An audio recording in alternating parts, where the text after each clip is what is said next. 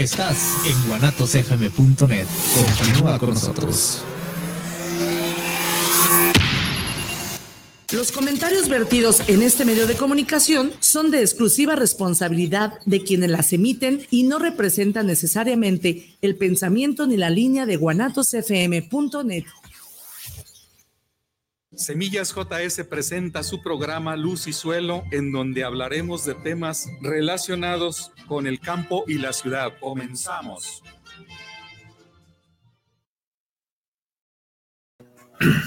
Muy buenas tardes una vez más en este programa de Luz y Suelo. El día de hoy presentaremos un programa para dar continuidad a algunos de los que ya hemos presentado, que es eh, el futuro de la, de la agronomía, de la agricultura. Y pues eso es el tema que hoy nos, nos ocupa. Antes de pasar a, a, a ahondarlo al tema, quiero mandar un saludo a todos los que hoy cumplen años, lo están festejando conjuntamente con su familia. Entonces les deseo lo mejor y abrazos y que disfruten su día de, de festejo. Bueno, este, habíamos comentado, este, ya hemos visto que la agricultura eh, se viene siendo, eh, se da a través de la, de la historia, eh, en donde cómo va avanzando lo que es la, la, agricultura y cómo podemos ver al futuro esta, esta situación. Y es bien importante señalar que la agricultura este, hay unos puntos que tengo aquí en base a un, a un expositor que, que, tuvimos la semana pasada de nutrición y pues cómo ve la perspectiva del futuro de, la, de lo que viene siendo la, la agricultura. Dice, en este caso tenemos nosotros, y eso lo estamos viviendo nosotros en, la, en, la, en, la, en, las escuelas agronómicas, las escuelas agronómicas cada vez más se van extinguiendo a lo que viene siendo la producción, la producción de alimentos en el sentido estricto de, de, de, cultivar los básicos principalmente. Se está enfocando mucho a otro tipo de cultivos que, sean mucho más redituables. Es la forma que estamos cambiando en las escuelas agrícolas. Eh, por ejemplo, hay eh, países que en las escuelas agrícolas está reduciendo cada vez más el apoyo. Esto significa que cada vez son siendo menos importantes y necesarias para los países y le están dando mucho más enfoque a los agronegocios más que a la agricultura como tal. Eso es el caso en Estados Unidos, la misma historia y en algunos otros, en algunos otros países como España y, y, y Chile pues traen mucha inversión para lo que son los agronegocios, más no mucho para la agricultura en su país, puesto que ya se está agotando. Y también queremos señalar que aquí en nuestro país, pues realmente tenemos una situación crítica. ¿Por qué? Porque estamos hablando de una agricultura de una agricultura en donde está envejecida la plantilla. ¿Qué significa esto? Que, que, que los, los, eh, los este, eh, agricultores que están produciendo maíz, frijol, trigo, arroz y los alimentos, pues ya son, vamos a decirlo así, mayores de edad. Entonces ya son arriba de los 60 años, son los que están produciendo los alimentos y con a veces no traen técnicas avanzadas que son cultivos de una manera tradicional, de una manera con paquetes tecnológicos eh, sustentables, pero con baja productividad, y pues prácticamente están heredando a los hijos eh, esta, esta agricultura, pero los hijos prácticamente no quieren seguir esta, esta situación, puesto que no es muy redituable por ser cultivos de bajo precio y muy poca redituabilidad. Entonces, en ese sentido, pues este, no le, no, no, no le darían continuidad a lo que es la producción de alimentos. Y esto pudiéramos decir que en 10 años ya estos, estos agricultores se estarían retirando de, de se estarían retirando de, de, lo, de, lo, que viene siendo el escenario agrícola y definitivamente estamos hablando de eh, una situación eh, eh, complicada. No nada más justamente la, el envejecimiento de, la, de la población agrícola activa que está produciendo los alimentos, sino que también el agua. El agua es una situación crítica que cada vez se va viendo más difícil y estamos prácticamente, eh, nuestro país está alineado con los dos desiertos más grandes del mundo. Y eso obviamente la radiación y el estrés provocan más reducción de, del rendimiento y las deficiencias nutricionales principalmente, pues eh, conjuntamente con el agua, pues, sabemos nosotros que hay sequía, hay problemas de, nutricionales al no poder absorber esa, esa, esa cantidad de, de nutrientes. Y eso es una, una situación complicada para nuestro país por tener esas condiciones. No hay mano de obra, este, sabemos nosotros que cada vez se va agotando más la mano de obra y si no está tecnificada la agricultura eh, expansiva y, eh, y, agricultura comercial, pues definitivamente no tenemos ya mano de obra. Yo recuerdo que anteriormente, hace 40, 50 años, teníamos una mano de obra muy eficiente, puesto que los, los mismos agricultores eh, eran jóvenes, tenían entre 35 y 40 años los, los, las personas, los jóvenes, y tenían hijos ya de 10, 12, 15 años, que prácticamente era la mano de obra familiar y realmente se podía producir porque existía la mano de obra familiar o se podía también contratar gente porque había, había, había muchas personas. Definitivamente esas personas que ya están eh, de, los que tienen 35 ahora tienen 60 años, 65 años, y los hijos de esas personas que fueron creciendo y se fueron eh, a estudiar diferentes carreras, definitivamente se fueron perdiendo en lo que, es lo que viene siendo la agricultura y muy pocos se, incorporan a lo que es la agricultura y esa agricultura se, se van más hacia la, la, agricultura industrial, a la agricultura comercial y a la agricultura de alta, alta tecnología, de, o sea, y separándose del, de lo que viene siendo la producción de alimentos. Eso es lo complicado y es lo que nos está prácticamente atorando y llevando definitivamente a complicarnos la, existencia. En este caso, también los precios. Los precios prácticamente son precio, precios absurdos en la compra de las cosechas. Eh, los, la, venta de los, mm, mm, productos, eh, la, venta del producto que tiene el agricultor es muy bajo el costo que le pagan y los insumos son muy altos.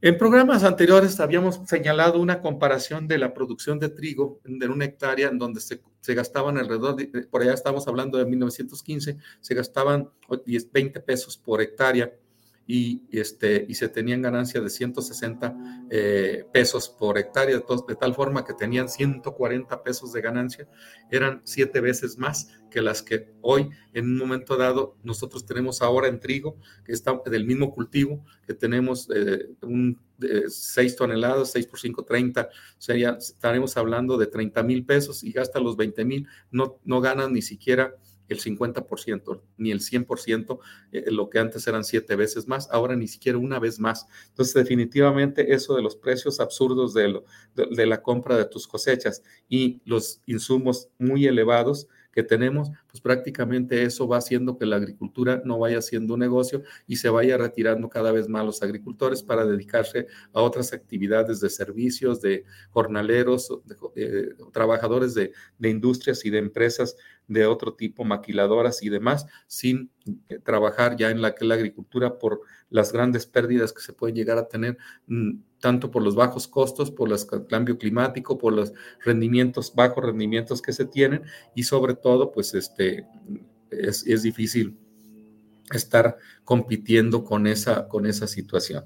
Eh, en este caso también podemos ver que la disminución eh, y las mermas en, en el campo son muchas precisamente puede ser por factores climáticos, puede ser por factores edáficos, puede ser por factores este, de, mala asesoría, el mal uso de los productos químicos o, no uso de los mismos.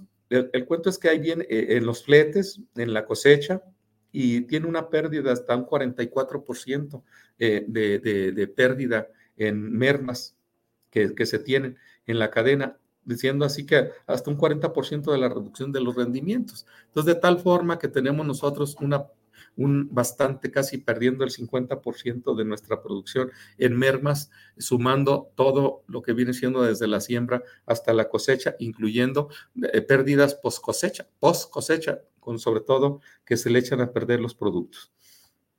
Esta, esta situación es muy crítica. Eh, sabemos nosotros que debemos de eficientar eh, la, producción, eficientar el uso de los agroquímicos, que haya un equilibrio entre el precio garantía, el precio del producto y, las, y, la, y los insumos para que haya una retribución al, al, agricultor y que pueda ser este, eficiente o que pueda valer la pena ser agricultor. De otra manera, pues tiene que este, hacerlo. La producción antes se hacía por pasión. La, agricultura, el, el, agricultor este, se apasiona, se apasionaba o se apasiona aún todavía los agricultores antiguos, se apasionan por la agricultura. La agricultura es bella, la agricultura es muy bonita, la agricultura es terapéutica, la agricultura es, mm, eh, es un arte que realmente todos los agricultores la disfrutamos, la, la eh, trabajamos con un gusto y con una buena intención de, sacar de sacar una buena producción. Nos apasiona realmente, vamos a decirlo así, nos apasiona la agricultura, pero llega un momento en que esa pasión se nos va borrando, se va borrando y se va separando porque ya nosotros no podemos ser competitivos con una agricultura este, empresarial, con una agricultura eh, este, muy agresiva, una agricultura de, alta tecnología, una agricultura de alto valor sobre todo, pero que no son productos de, consumo como son los, los, básicos, que son los que realmente necesitamos para, una, para nuestra alimentación y eso es lo, lo difícil. Entonces, este, hay, eh, este, hay agricultores muy fuertes en el mundo y con mucha capacidad económica que realmente son los que hacen y permiten que esa agricultura de precisión, esa agricultura de alta tecnología, pues sea la que valga la pena, pero definitivamente una agricultura generalizada como es nuestro país tan diverso, como es tan diverso culturalmente, como es tan diverso geográficamente, como es tan diverso edafológicamente y socialmente, de tal forma que todos esos atenuantes que tenemos para ello no permite tener una, una producción eh, eh, comercial muy alta, una producción este, eh, empresarial, una producción que nos lleve a altos niveles de ganancia con la menor pérdida, y eso es lo, lo difícil. Y sobre todo, pues entonces el agua, es uno de los factores en donde hace migrar realmente eh, para eh, otros cultivos. Definitivamente tiene que pensar en ya en cultivos que, que demanden menos cantidad de agua, que, que, tengamos que cambiar el uso de suelo para ello. Y pues sabemos nosotros que llega un momento que es un tope. Ya nosotros no podemos tener más, más área agrícola como todos los países. Hay países que ya no tienen eh, de dónde agarrar más terreno para, para para sembrar. Definitivamente, si nosotros queremos este, eh, sembrar un cultivo, eh, necesitamos descuidar otro, o sea, desplazar a otro, de tal forma así como cuando están dos, tres personas con la misma cobija y no, la cobija es pequeña, entonces le jala uno para que, para que cobijarse y descobija al otro. Aquí también si nosotros sembramos, eh, le quitamos una superficie para sembrar cultivos básicos, vamos a desproteger otras áreas que también se tiene cultivado, alguna planta ahí que también puede ser de importancia económica principalmente, y eso es lo complicado, que cada vez este, eh, vamos creciendo más la población eh, y, y vamos a tener un conflicto, un conflicto fuerte y aparte de que si el agua nos hace migrar a otros cultivos, también nos hace migrar a otras partes, en donde el agua sea más, donde tengamos más agua, y eso es lo complicado también. Las prácticas que se, que se pueden hacer, pero eh, tiene que ser unas prácticas pues, muy bien, bien definidas para aprovechar al máximo lo que viene siendo el agua. Pero aunado a todos ellos, hay plagas que se vienen también, este, en los cultivos. Hay, unas, hay plagas como los trips, es, una, es un problema en cuestión de plagas, ¿verdad? Entonces, hay unas plagas que se declaran ya que son, van a causar problemas en los próximos, en las próximas décadas, en los próximos 10 años, va a estar presente y vamos a tener un problema fuerte hasta eh, no erradicar, sino controlar ese tipo de plagas eh, que, que, vienen y que vamos a tener que eh, buscar alternativas o controles de todas esa, esas plagas que se están utilizando. Otra cosa también, la industrialización de la producción va a disminuir debido a la mano de obra, ya que se busca mecanizar todo esto. Entonces, toda esa industrialización, toda esa mano de obra, pues ya no va a ser necesaria y muchas de las ocasiones, bueno, pues puede ser que tampoco haya tampoco ya mano de obra o que definitivamente tengamos nosotros una, una situación, situación crítica. Eh, el precio. Este, el precio ya lo hemos venido manejando, que realmente no coincide, no coincide con, la, con lo que se trabaja y con los, con los precios, principalmente los, los granos básicos, están muy baratos. Es más, este año el maíz está más barato que otros años anteriores. Definitivamente no está muy halagador el precio y aparte con la sequía, pues vamos a tener una, una pérdida o muy poco productividad con nuestros productores. Eh, Ahora bien, también hay que ver que ah, se ha avanzado en algunas otras, otras situaciones. Eh, los grandes productores o los países que están eh, produciendo una agricultura comercial, una agricultura industrial, una agricultura tecnificada, pues ya tienen un 70% de la genética, en donde tienen esos avances de los materiales genéticos para la canasta básica, para los cultivos básicos, en donde se tiene que pues es mucho. El 70% de la genética quiere decir que tienen ya la, mucha cantidad de, material de alto rendimiento y son pues prácticamente países que desarrollados que son los que tienen ese, ese potencial para hacerlo. Además que cuentan con casi el 100% de los, de los insumos y los fertilizantes eh, que, que, se tienen, eh, que tienen, de tal forma que la mayoría de los países dependemos de esos países que tienen tanto la genética como todos los agroquímicos para producción y ellos pueden manejar esa genética a altos precios y la, y la producción de agroquímicos también a altos precios y pues tenemos que consumirlo porque no tenemos opción de nosotros generar eh, nuestros propios fertilizantes. Y este, y generalmente pues ya nomás faltaría que ellos produzcan lo que viene siendo la, los alimentos para todos. Entonces esto, lo, que se nos avecina en la agricultura mexicana, eh, pues está desolador, está oscuro, está, este, eh, entraríamos a un túnel eh, de oscuridad y no sabemos cuándo veremos la luz si no nos ponemos a, contemplar nuestra propia producción de la genética y nuestra propia producción de por lo menos parte de los insumos que necesitamos como son insecticidas, fungicidas, como son fertilizantes y todos para de tal forma que tengamos que responder a, nuestras necesidades. Eh, en este caso, eh, sabemos nosotros que hay países que, ya no tienen prácticamente una hectárea más para cultivar y ya llegaron al tope de sus necesidades. Tal es el caso como El Salvador, que ya no tiene una hectárea más para, para, para sí, y si eh, agarran una hectárea más para maíz, están eliminando una, una hectárea más, que también es otro cultivo que ellos también tienen como pues alta eh, como es el café. Eh, en el caso de Chile, en el caso de Chile lo mismo, este, también tienen una situación este, que han eh, explotado tanto su agricultura, eh, han hecho desiertos en algunas áreas porque han consumido la mayor parte del agua, del agua y ya están saliendo a otros países como es nuestro país para explotar y explorar, explorar y explotar nuevos, nuevas zonas para dejando. Y pues prácticamente Chile tiene un problema fuerte que, es, que viene siendo la, la alta radiación, los suelos salinos, salinos sódicos, baja cantidad de agua, o sea, tienen muy poca agua y obviamente eso hace que vayan migrando para otros países a trabajar, como es el caso de México. México tenemos muchas empresas chilenas para producción de berries, para producción de aguacate, porque ellos ya definitivamente no pueden producir el aguacate por falta de agua y sus suelos todos este, ya echados a perder, vamos a llamarle así, y dejan prácticamente una producción eh, muy con el tiempo muy desoladora para todos.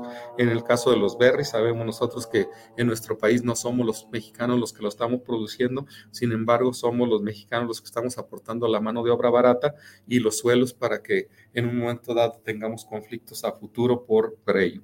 Ellos pues, prácticamente traen esa, esa situación, esa, esa, esa esa, e, e, ese caso, en ese caso. Los aguacateros no deben estar e, e, en, en una, sino deben producirse en, otro, en, otros, en otros lugares que pasen. Este, esa es una de las cosas que están, que se tienen que contemplar en, en ese sentido. Como pueden ver, pues es un panorama no muy halagador eh, de estos conferencistas que nos maneja esa información para, para eh, analizarla y para estar, estarla asimilando y estarla este, prácticamente eh, contemplando esa situación, ¿verdad? Eh, obviamente, si nosotros vemos a, nuestro país y nos vamos de, nos vamos de, nos vamos a, revisar eh, toda la geografía de nuestro país y nos vamos al sur, al sur de nuestro país, lo que viene siendo eh, Yucatán, eh, Tabasco, Chiapas, Veracruz, Guerrero, Oaxaca, pues vemos nosotros que nuestra agricultura, pues es una agricultura este, en donde aún todavía sigue siendo de una manera tradicional. Tradicional porque siguen manteniendo lo que viene siendo los, el material genético nativo, eh, van manteniendo las mismas, las mismas características de, implementos, de, métodos de siembra y todo lo demás, y que se ha venido eh, dando de esa manera. Quizá para estos, estos productores no, no tengamos más de que el factor climático, que es el que nos puede llegar a causar un problema, estos cambios climáticos, eh, que nos puede llegar a causar un poco de ruido. Sin embargo, pues avanzarán un poco más, pero estamos hablando de una agricultura al, 2000, al, 2030, al 2030, 2040 y 2050 y 2070, en donde ya tenemos que contemplar todo esa, esas, eso, qué, qué va a ocurrir en, la agricultura eh, tradicional, puesto que eh, esa agricultura tradicional se nos va a acabar cuando los agricultores desaparezcan. Esos agricultores que hoy tenemos ya en 20, 30 años ya no los vamos a tener, ya no va a haber productores. Y si no hay en la pirámide agricultores más abajo o los herederos de esta agricultura eh, más de pasión que de, alta productividad, pero que al mismo tiempo sí nos genera este, un bienestar al país porque sabemos nosotros que tienen esquemas de, producción muy este, eh, sistematizada en donde se produce no nada más un alimento, sino que se producen varios cultivos, incluso asociado también con la, el aspecto pecuario y todo ese esquema de círculo productivo, de granjas productivas, de, de ranchos productivos o mini ranchos productivos, pero que van saliendo adelante, pero que en un momento dado tiende a desaparecer por la falta de productores y va a cambiar ese rubro para eh, eh, tener un poquito más de, de, juntar todos esos terrenos para hacer una, un poquito más superficies mayores y ahí es donde cambia la agricultura tradicional a la agricultura comercial o a la agricultura tecnificada y eso es lo, eso es lo, lo complicado que se viene. Para la zona, zona centro y zona norte, pues ya definitivamente estamos dentro del área de la agricultura moderna, de la agricultura este, empresarial, de la agricultura tecnificada que tenemos ya, prácticamente es este, ya está, ya estamos en esta, en esta época eh, actual y, pensando ya a futuro. Sin embargo, este no es para todo el país donde debemos, debemos contemplar. Hagamos un escenario en una zona, podemos decir, de Guerrero, en donde se tiene la siembra de aún todavía del cultivo milpa, en donde se siembran este, cultivos como son eh, los maíces, el frijol, las calabazas, los chiles y todo lo demás. Este, y tenemos una población eh, de, productores de mayores de 50 años. Si estamos hablando ya para el 2050, esos productores pues ya definitivamente ya no van a estar. Ya no van a estar este, en, en, por lo menos en el área agronómica, trabajando en el campo. Y definitivamente eh, no hay eh, el famoso heredero, el famoso heredero de la agricultura, definitivamente esos espacios van a quedar libres y esos espacios libres sumados pues van a tener que ir conjuntándolos con otros para ya tener una agricultura un poquito más, este, eh, un poquito más, mm, más, este, para una agricultura más tecnificada, una agricultura moderna, una agricultura actual y agricultura, ¿por qué no?, de precisión para ello. Entonces, esto, esto es lo que nos... Si nosotros habláramos, si nosotros viéramos este, que eh, eh, en, otra, en, otra, en otro ámbito o con otro esquema, a lo mejor si nosotros hablamos de una agricultura este, en donde la, el, el, valor eh, es real de nuestro producto y el, es bien pagado y tenemos nosotros una, una situación económica bien pagada la agricultura, definitivamente habría herederos de esos productores porque tendrían la posibilidad de poder este, sembrar e incrementar sus rendimientos y al mismo tiempo este, tener un precio razonable. nuestros productores siembran lo que requieren y lo que necesitan, pero si fuera bien pagado, los productos sembrarían más o, en ese mismo lugar trabajarían con un paquete tecnológico más, más este, eh, con mayor proporción de nutrientes, más mano de, más este, labores de cultivo, eh, el uso de algunos este, químicos u orgánicos que ahora se está dando también para incrementar esos rendimientos y tener un buen, un buen precio. Eh, lo malo es que cuando le inviertes y el precio no está, está muy alto, pues a veces sale más caro invertir para sacar más toneladas, pero con una inversión en donde la ganancia sigue siendo pequeña y definitivamente no es redituable. Eso es lo, eso es lo complicado. Eso es lo complicado que tenemos nosotros en nuestra, en nuestra agricultura. A diferencia de otros países que, pues que, pues que tienen ya agricultura avanzada. Y en nuestro país son casos, son casos muy especiales, como lo pueden ser también todo lo que es Centroamérica y, todo lo que es América Latina, que también tenemos más o menos, se tiene una agricultura muy parecida a lo que viene siendo esto. Este, eso es. Sin embargo, pues tenemos las agriculturas de alta tecnología, que son todos los europeos, lo que viene siendo todo lo que es son la zona de América del Norte, no incluyendo a México, y este, la zona de, los, de China, la India y todos esos países que son altamente productivos, Rusia, que son altamente productivos y que tienen una tecnología muy avanzada, eh, no, no podríamos ser competitivos. Entonces, definitivamente nosotros vamos, queremos luchar. Yo he sido un eh, férreo eh, para, para llegar a tener la, como se dice, la autosuficiencia alimentaria, pero tanto el tiempo se nos, se nos, va agotando como las edades de los agricultores se va agotando y como vemos que no hay un incentivo para un buen precio de los productos como para que los que vienen más abajo de nosotros tomen esa responsabilidad de producir los propios alimentos. Entonces es muy complicada el futuro de la agricultura en nuestro país, precisamente porque estamos en un, estamos muy atrás y tendríamos que dar un paso agigantado. Y ese paso agigantado para llegar a la agricultura este, de precisión y llegar a la agricultura comercial, a la agricultura empresarial, nos falta mucho tramo nos falta mucho recorrido y para ello necesitaríamos hacerlo poco a poco. Y en ese recorrerlo poco a poco se nos está agotando la, la, la, eh, mano de obra o los, o los actores, los actores esenciales, los actores este, que son los que manejan el, eh, la agricultura, estamos prácticamente a punto de desaparecer eh, desde un punto de vista agronómicamente hablando, o sea, dedicados a la agricultura y de la otra forma también se va uno muriendo este, por la edad o se va uno retirando por la edad y la agricultura de nuestro país se va a ver prácticamente con ese problema, principal problema de eh, eh, eh, ese paso.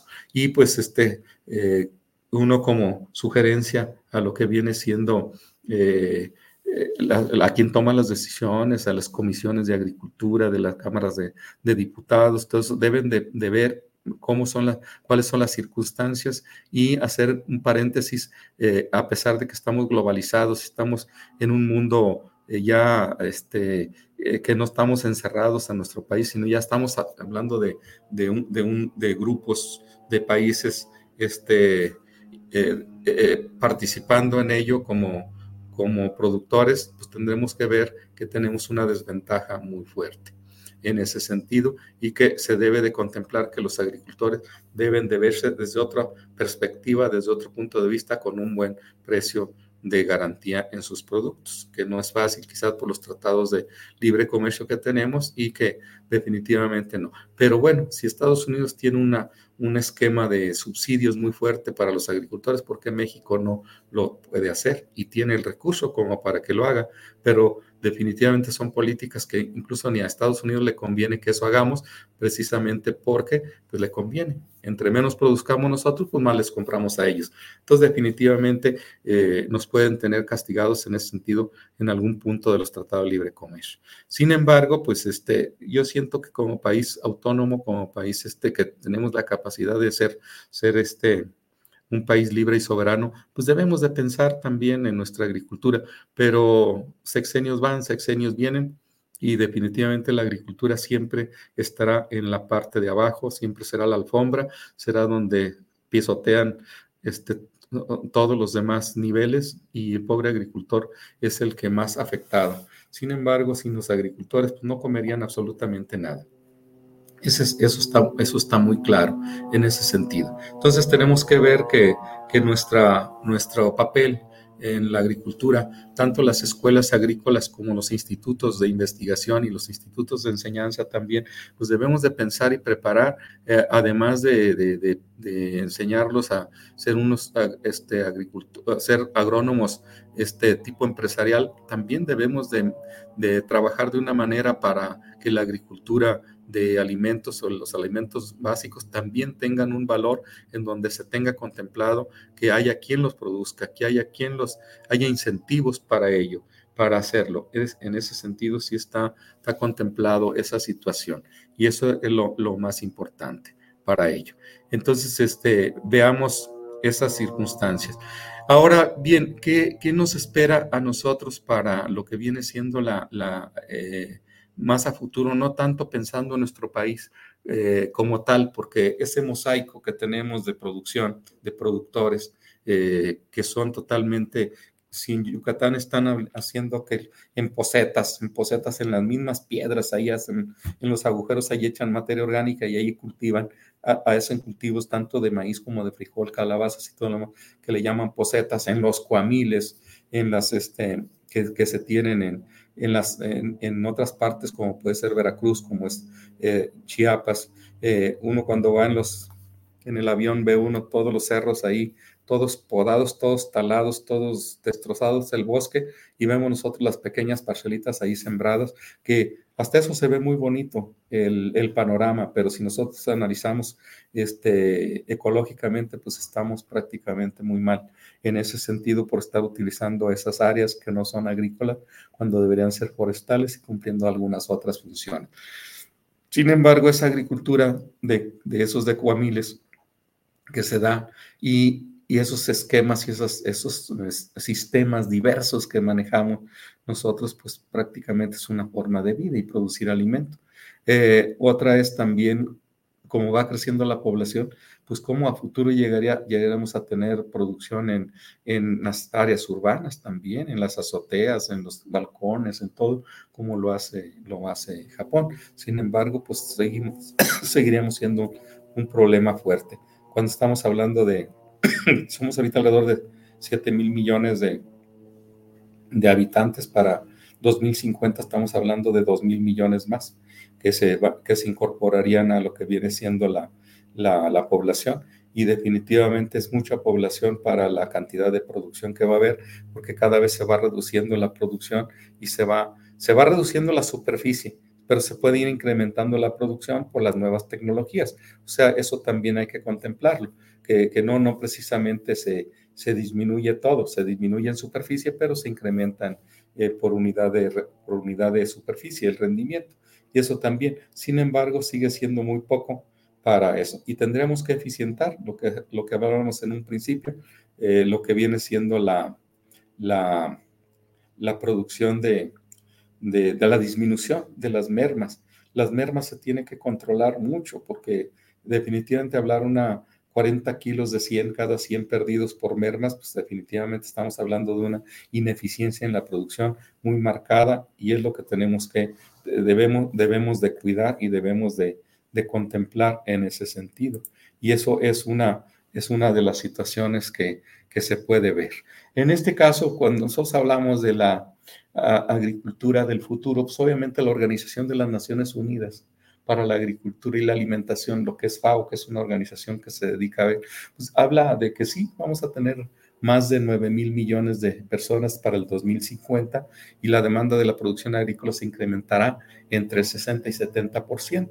Entonces ahí es donde, imagínense ustedes que tenemos que incrementar este, ese 60 y 70% este, cuando la, eh, cuando para, para esta población que está. Entonces obviamente pues hay preguntas, hay preguntas que se tienen que hacer. Dice, ¿cuáles son los, los aportes de la, las prospectiva para garantizar la seguridad alimentaria para, el 2050? Es una pregunta, ¿cómo le, ¿cómo le vamos a hacer? ¿Cuáles son las? ¿Qué fortalezas y debilidades en orden político, institucional, social, económico y ambiental, entre otros más factores, percibe en su país para garantizar la seguridad alimentaria para el 2050? ¿Y cuáles cree que serán las mayores presiones y obstáculos para superar en este sentido? Si nos vamos a estos cuestionamientos que tenemos en nuestro país, México, dice, ¿cuáles son los aportes, perspectivas para garantizar la seguridad alimentaria? Bueno, yo digo, o sea, desde un punto de vista, México es muy rico. México es rico, muy rico en cuestiones naturales. México sí tiene superficie suficiente como para incrementar los rendimientos. México sí tiene la capacidad económica para hacerlo. Eh, México sí tiene incluso la capacidad hasta para producción de, fertilizantes, porque la tuvo en su momento y tiene los elementos. Todavía dijeras, es que antes se importaba esto y se importaba aquello. No, se hacían los fertilizantes porque se tiene se tiene el petróleo, se tiene, se tiene este, la materia prima. Se puede hacer para tener los fertilizantes. ¿Cuáles? Los básicos, los amoníacos, los, eh, los sulfatos, los nitratos, eh, los, este, eh, los sulfatos, las ureas, para hacer los, los, quizá mm, se vea limitado un poquito más hacia los, al azufre, no hay problema, quizás sea los, los potásicos que aún todavía se tiene, perdón, los fosfóricos, porque ese es uno de los principales problemas que se tiene. Ya lo hemos platicado incluso en estos programas de lo que viene siendo el, que a futuro, que para el 2050 a lo mejor el principal problema fuerte no sea tanto eh, no sea tanto otras cosas, sino el elemento fósforo, que es uno de los principales que tiende a agotarse. Sin embargo, yo digo que sí podemos nosotros y garantizar la seguridad alimentaria en nuestro país. Nada más basta con este, eh, implementar un poquito más de los recursos para lo que viene siendo los precios de, los, de, los, de la producción de granos básicos, de los básicos que tenemos para la producción. En cuanto a las fortalezas y debilidades, las fortalezas que tenemos, nosotros tenemos una fortaleza muy fuerte, que tenemos un, un país muy megadiverso y ese país megadiverso nos, nos facilita y nos favorece, en donde tenemos una gran diversidad de cultivos, una gran diversidad de razas dentro de los cultivos y eso permite que tengamos materiales genéticos que no cuentan en otros países, porque en otros países tendrían material genético de alto rendimiento, pero para ciertas condiciones, pero para nuestro país tenemos nosotros todos esos nichos. De eso, esto es, una, es una fortaleza, es una fortaleza que tenemos bastante, eh, vaya la redundancia, fuerte. En este caso también, pero ¿cuáles son nuestras debilidades? Nuestras debilidades siempre han sido que somos un país con una, con una mentalidad de, de, tercermundista entre nuestras, nuestras autoridades y nosotros mismos como población, y esa debilidad siempre la hemos tenido gracias a la riqueza que tenemos natural, consideramos que es suficiente y no desarrollamos otro tipo de actividades. En el orden político, en el orden político ahí nos andamos arañando por cuestiones políticas, que quién quiere ser el candidato y quién va a ser el candidato, pero definitivamente no pensamos en, el, en que el candidato piense en resolver los problemas, sino más bien en quién critica más o quién critica menos o quién tiene esta, esta, esta cuestión así. La institucionalidad, en el aspecto institucional, en el aspecto institucional también, nosotros no tenemos una infraestructura en las instituciones. Las instituciones en otros países, las universidades resuelven problemas, las universidades generan tecnología, las universidades aportan recurso humano con capacidad y nosotros aquí en México, las instituciones, la mayoría de las instituciones, nosotros generamos jornaleros, generamos trabajadores, generamos muy, muy buenos obedientes para hacer las cosas y, muy y se desempeñan fácilmente en los trabajos, muy trabajadores, pero sin embargo no trabajamos con una, con una, este, con una eh, eh, misión y visión de desarrollar este, alumnos eh, profesionistas, más bien profesionistas, capaces de generar tecnología para su mismo país y tengamos nosotros una, una tecnología propia. Y además también con una una, mentalidad empresarial y todo lo demás sin, dejar atrás todo lo que viene siendo la sustentabilidad para nuestros estados del sur, que tenemos aún todavía un camino por recorrer más así, más lento, pero también esa riqueza natural y esa riqueza que se tiene de los sistemas también se debe de contemplar y llevar poco a poco esos cambios o, o ese, a que el agricultor gane más teniendo sus mismos productos.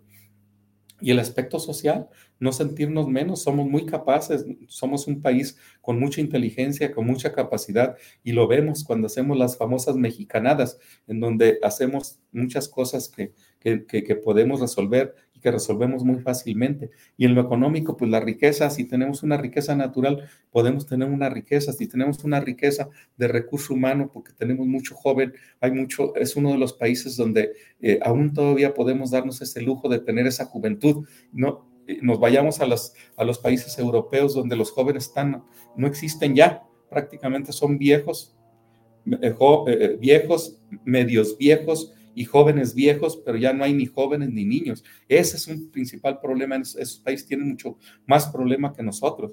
Sin embargo, eh, para nosotros sería una, una fortaleza esa. Pero si nosotros podemos, esa fortaleza la convertimos en debilidad, pues definitivamente vamos a, no vamos a hacer las cosas bien. Y en el caso, en el caso de factores ambientales, pues debemos de cuidar, debemos de cuidar, este, debemos de cuidar nuestras áreas boscosas, debemos de cuidar nuestro medio ambiente también para que el ciclo del agua permanezca de una manera constante. Canadá tiene 10.000 hectáreas bosque, 10.000 hectáreas de agricultura. Nosotros aquí queremos tener pura agricultura y el bosque no nos interesa, no nos importa. Definitivamente tenemos que cambiar esas políticas para, para ello. Eh, esa, esa, sería prácticamente eh, entre las fortalezas y las debilidades.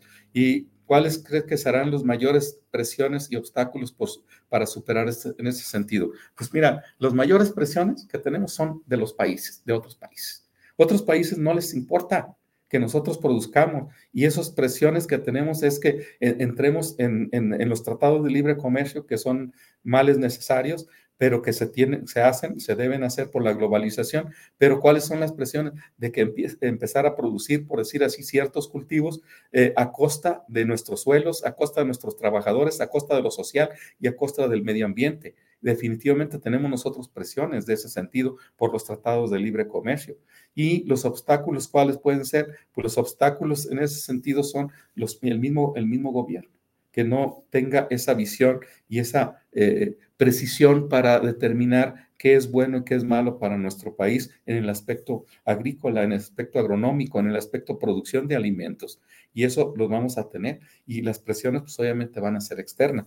Lo tenemos ahorita con el Tratado de Libre Comercio, eso de, de los transgénicos. Mira, eso de los transgénicos, eh, este, eh, nosotros no necesitamos transgénicos, nosotros no necesitamos eh, ese material, nosotros pudiéramos llegar a producir nuestros propios alimentos, nosotros no tenemos por qué andar sembrando, incluso sembrando transgénicos. ¿Por qué? Porque el sembrar transgénicos trae como consecuencia de la siembra de transgénicos y esos transgénicos van a polinizar van a polinizar a otros materiales nativos que el mismo agricultor agarra para su de semilla y al rato eh, esas empresas transnacionales van a multar y van a, presionar y van a cobrar regalías porque, y a demandar porque están eh, utilizando este, esos genes eh, transgénicos en sus poblaciones, cuando ellos mismos están contaminando. este, no es el agricultor el que lleve el gen a, someterlo, a meterlo a sus poblaciones, sino que llega por, eh, porque fueron sembrados maíz transgénico y ya esos tienen que pagar, tienen que estar pagando, son demandados por ello. Entonces, son, todos esos son presiones que vamos a tener el glifosato. Si nosotros no lo queremos utilizar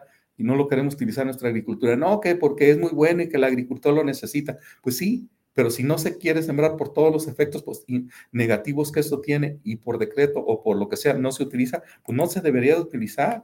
Eh, no se debería utilizar. lo único que sí es que se tiene que garantizar que haya uno que tenga similares condiciones para que el agricultor pueda también resolver sus problemas que se tiene, porque de otra manera sabemos nosotros que también debemos de controlar. Entonces tenemos prácticamente muchos, muchos, este, muchos problemas, muchas presiones. Bueno, entonces este, eso es lo que hemos estado checando hasta ahorita. Bueno, vamos a ir a un corte y regresamos en un momento más.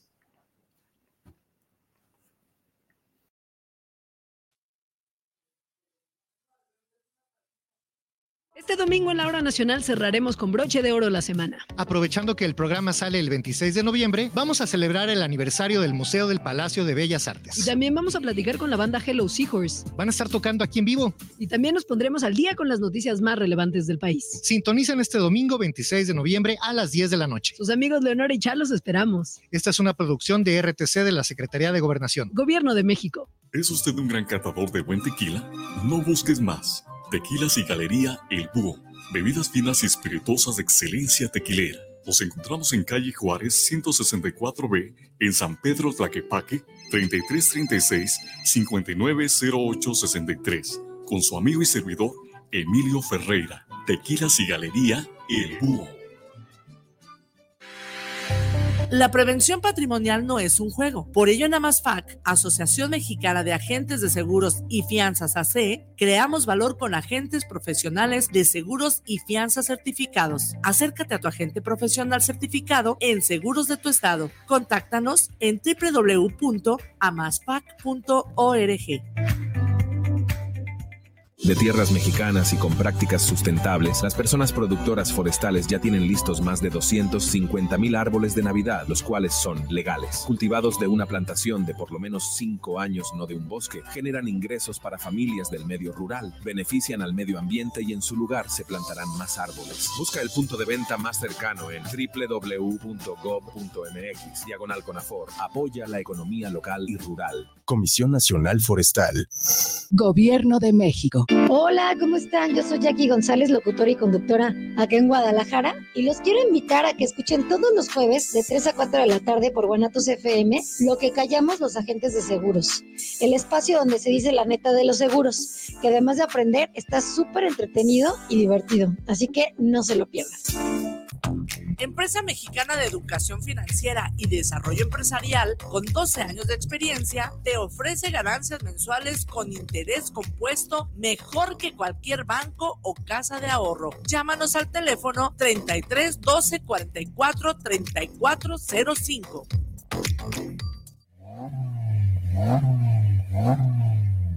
Mofles y catalizadores en la PA. Contamos con catalizadores de la marca Engeltech. También te ofrecemos una amplia variedad en catalizadores garantizados para la verificación y en la compra de tu catalizador, la instalación va por nuestra cuenta. También contamos con el servicio de instalación de silenciadores, colillas, curvas y Flowmaster, así como reparación de cualquier tipo de radiador y tanques de gasolina, atendido por su propietario especialista Guillermo Méndez Tobilla. Te esperamos en la calle Fernando Solís número 1018, Colonia Lomas del Gallo, en Guadalajara, Jalisco. O llámanos a los teléfonos 33 14 27 2404 y al 33 11 34 74 05. Mofres y catalizadores El APA.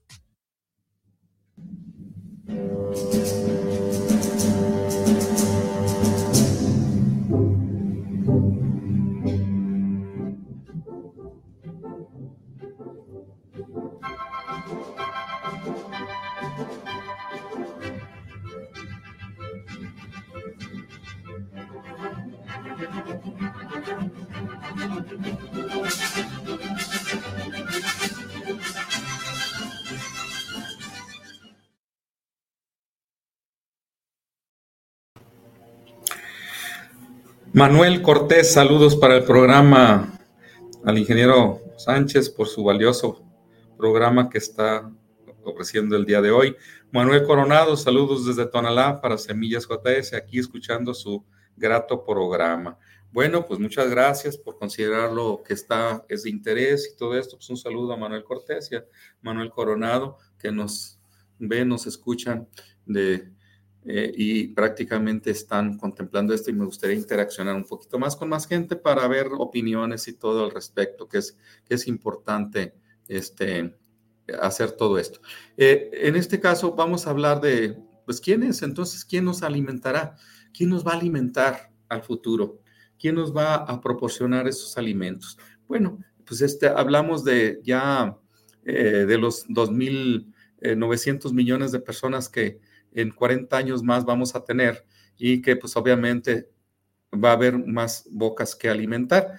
Eh, y sobre todo, pues hay que revisar que para el 2050 este, tenemos eh, que ver realmente eh, cómo hacerle. Y bueno, se tiene contemplado que hay estudios en donde dicen que se tienen que incorporar este, programas de información incorporado a, a través de sistemas, en donde tiene que ser énfasis a todo lo que viene siendo tractores y sembradoras tractores y sembradoras. ¿Eso qué significa? Cuando hablamos nosotros de que hay un programa informativo de tractores haciendo énfasis a tractores y sembradoras, es porque realmente son para países en donde la mayoría de la agricultura o toda su agricultura está tecnificada. Y si nosotros hablamos de México, pues tenemos una proporción de un 30, 30% tecnificada y un un 70% de agricultura, pues prácticamente muy, muy poco avanzado o de forma de autoconsumo y eso pues nos causa problemas. Podemos llegar hasta el 40% quizás con, con agricultura eh, de este tipo en donde sea tractores y sembradoras. ¿Cuál es, cuál es la, situación que se debe de contemplar? que eh, todo debe ser con tractores y sembradoras porque juegan un papel importante. Eh, en donde se tiene que, hacer eh, eh, a través de, la, de todos los monitoreos, a través de todo lo que son ya software que están incorporándose a través de, de, en la superficie de la Tierra y cómo van ir, cómo van ir trabajando. Y en este caso, pues tenemos que ver que, que, que se tiene que utilizar mucho este, la, los rubros de clasificaciones de suelo a través de satélite a través de satélite nosotros podemos ver eh, la calidad del suelo, nuestras parcelas y podemos ir este, a través de los tractores y sembradoras e, e, e ir este, trabajando al respecto. Con, con, respecto a eso. Entonces, quiere decir que ya se tiene que manejar mucho a través de la, de la agricultura este, de precisión. Y obviamente, pues esto se puede hacer solamente tractores y sembradoras. Eh, porque estamos hablando de sembradoras, puede ser hasta sustentable o de labranza mínima, entonces, pero un tractor y una sembradora siempre la debemos de tener a la mano. En el caso de los fitosanitarios, dice, buena parte de los tratamientos fitosanitarios es que se le dan, eh, no deben incorporarse desde el momento que se siembra. Definitivamente ya no se tiene que pensar en, en, aplicar a futuro o, cuando está ya la planta eh, grande, sino que es, en el, es en el, justamente en el tratamiento de la semilla que se está enfocando mucho, lo cual obliga a que llevar el, eh, eh, obliga que ya no se hagan, lleven a cabo menos tratamientos aéreos este, al, para evitar menos daño al medio ambiente.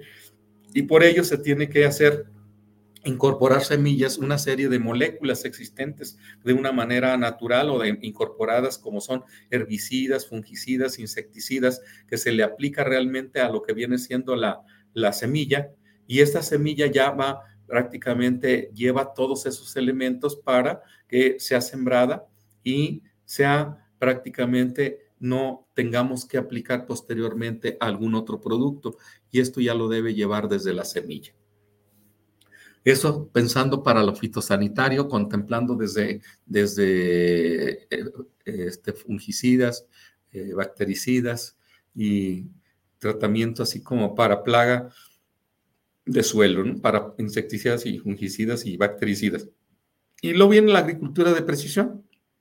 Esto de la agricultura de precisión pues obliga que, a sembrar, a que la siembra se siembre, eh, eh, vaya la expresión, se siembre adecuadamente de acuerdo al material, de acuerdo al paquete tecnológico, la densidad la densidad adecuada, incluso, ¿por qué no? Hasta la misma posición de los cultivos para que queden en la misma posición, para que obviamente tengamos una mayor captación de los rayos solares por la forma en que se siembra. Es, se tiene que hacer incluso también la, la, fertilización adecuada a través de la de las eh, aplicaciones en, con maquinaria para ser precisos, ahí su nombre, de agricultura de precisión, que sea preciso justamente la necesidad, eh, eh, lo que requiere el cultivo, en dónde lo requiere, incluso hasta ver en una superficie, determinar y a través de, eh, fotografía o satelital, definir qué, qué en qué área del terreno requiere de mayor cantidad de nutrición y menor, menor cantidad, de tal forma que eso se va a hacer para cada una de, la, de la superficie, definitivamente eficientando la mayor o menor cantidad de nutrición para que, se haga. Entonces, esto, agricultura de precisión es precisamente eso, que ya tiene que, tiene que ser todo a través de, eh, de mapas satelitales, de eh, deficiencias o deficiencias de los fertilizantes, de las plagas, de las enfermedades, ya es muy dirigido lo que se va a hacer hacia la, hacia la parcela. Eso es, eso es lo, importante.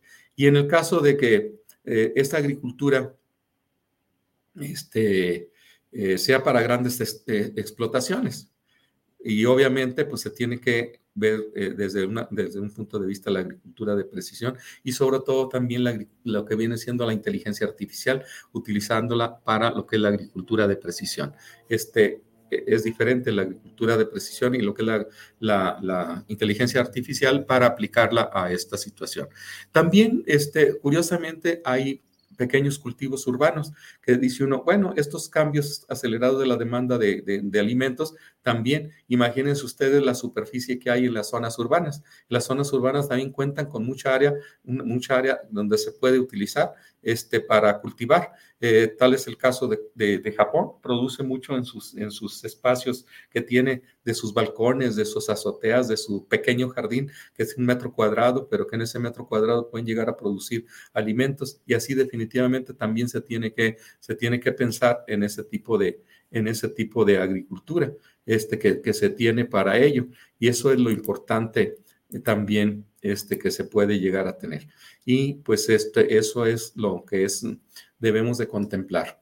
Y todo lo que son las innovaciones tecnológicas para la agricultura, la agricultura de, de, de, lo que viene siendo de precisión, eh, reutilización del agua ya no podemos darnos el lujo de estarla tirando y estarla llevando, sino que tenemos que reutilizarla de una manera en donde podamos nosotros volver a, utilizarla en otra área que nos pueda servir también para la agricultura sin dañar más los suelos. La bioenergía, la bioenergía realmente también se tiene que utilizar y debe de, utilizarse la los biofertilizantes en la agricultura, eh, principalmente en la agricultura inteligente eh, esto de la agricultura inteligente pues ofrecen numerosas oportunidades para complementar este enfoque relacionado con la, con la productividad y sobre todo eh, la, alta productividad y baja huella ambiental, o sea que no cause, que no cause, mucho, no cause mucho daño obviamente en, este, en esta situación. Sin embargo, en el contexto de, de, nuestras circunstancias y el papel que juega la agricultura eh, para la recuperación económica de, América Latina, América Latina sufrió una gran, así ahora con la pandemia,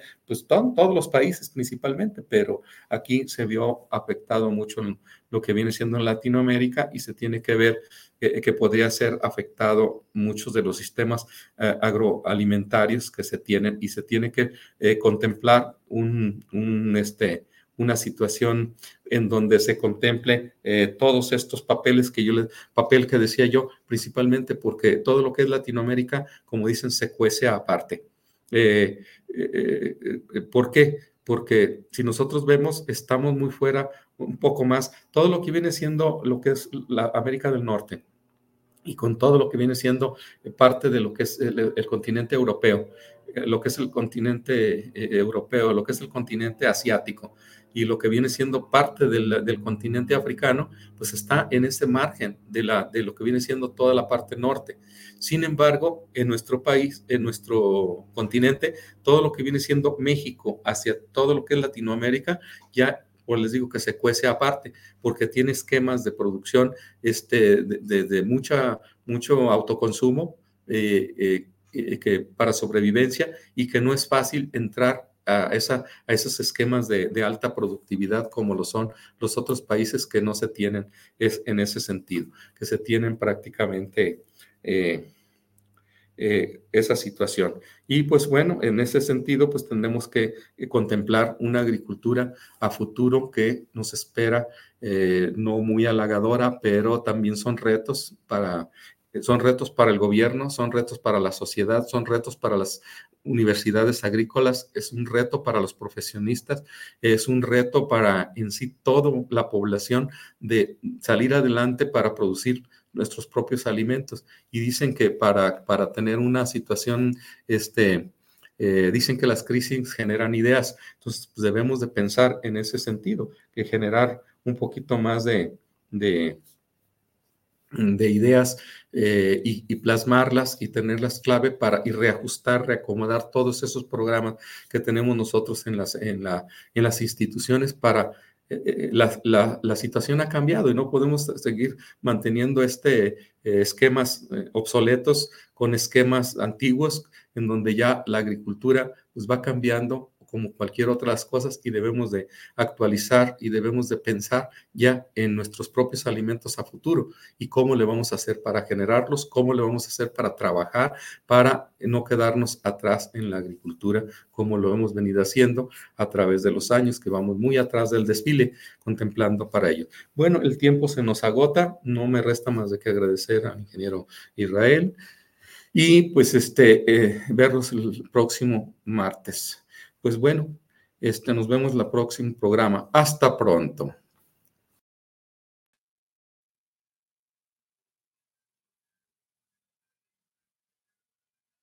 Este fue su programa Luz y Suelo, donde usted aprendió lo mejor de lo que ocurre en el campo y la ciudad. Los esperamos la próxima semana por esta estación.